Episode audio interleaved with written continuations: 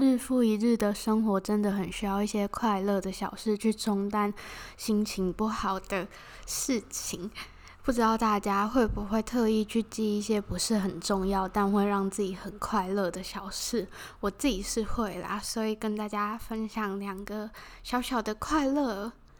今天没有接到物流司机的电话，我就一直以为包裹明天才会送到。结果晚上回家的时候，发现包裹被邻居代收了。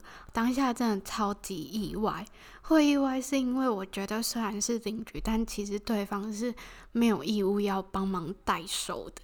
对，然后就真的超级感谢邻居，虽然邻居应该不会知道，对，但。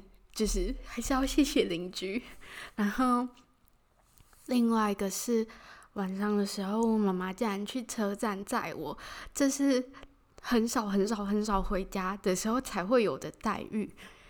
然后她去载我之外，就是她后来还载我去买宵夜，真的是幸福来得太快。不过我当下就是反而是惊恐大于开心。对，就真的实在是太突然了。然后今天是第九十二天，跟大家分享。虽然晚上下雨，我最后要去夜市也没有去，但前面说的那些小事，就是足够抵消我的不开心。就希望每天都可以这么的快乐。我是千，我们明天见。